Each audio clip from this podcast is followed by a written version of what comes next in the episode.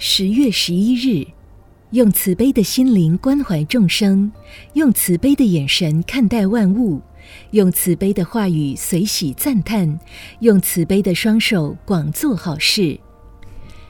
社会上多少人慈悲为善，救助伤残，我给予随喜赞助；社会上多少人励精图治，建设工业，我给予随喜赞美。随喜真是美好而有德的行为，做好事，说好话。我虽然没有能力为之，但是你做了，你说了好话，做了好事，我很欢喜，我随喜赞叹。佛说，果能如此，其功德与亲自去做没有分别，可见随喜在为人处事之道上的重要。遗憾的是，现在社会有随喜美德的人毕竟太少了，大部分人都是幸灾乐祸，不肯随喜的居多。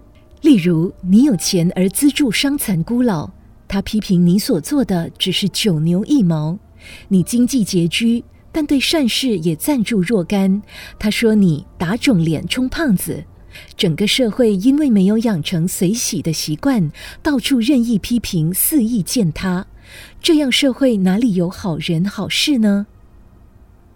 文思修，国家复兴、社会进步，端赖无人养成随喜的性格。每日同一时段与您相约有声书香。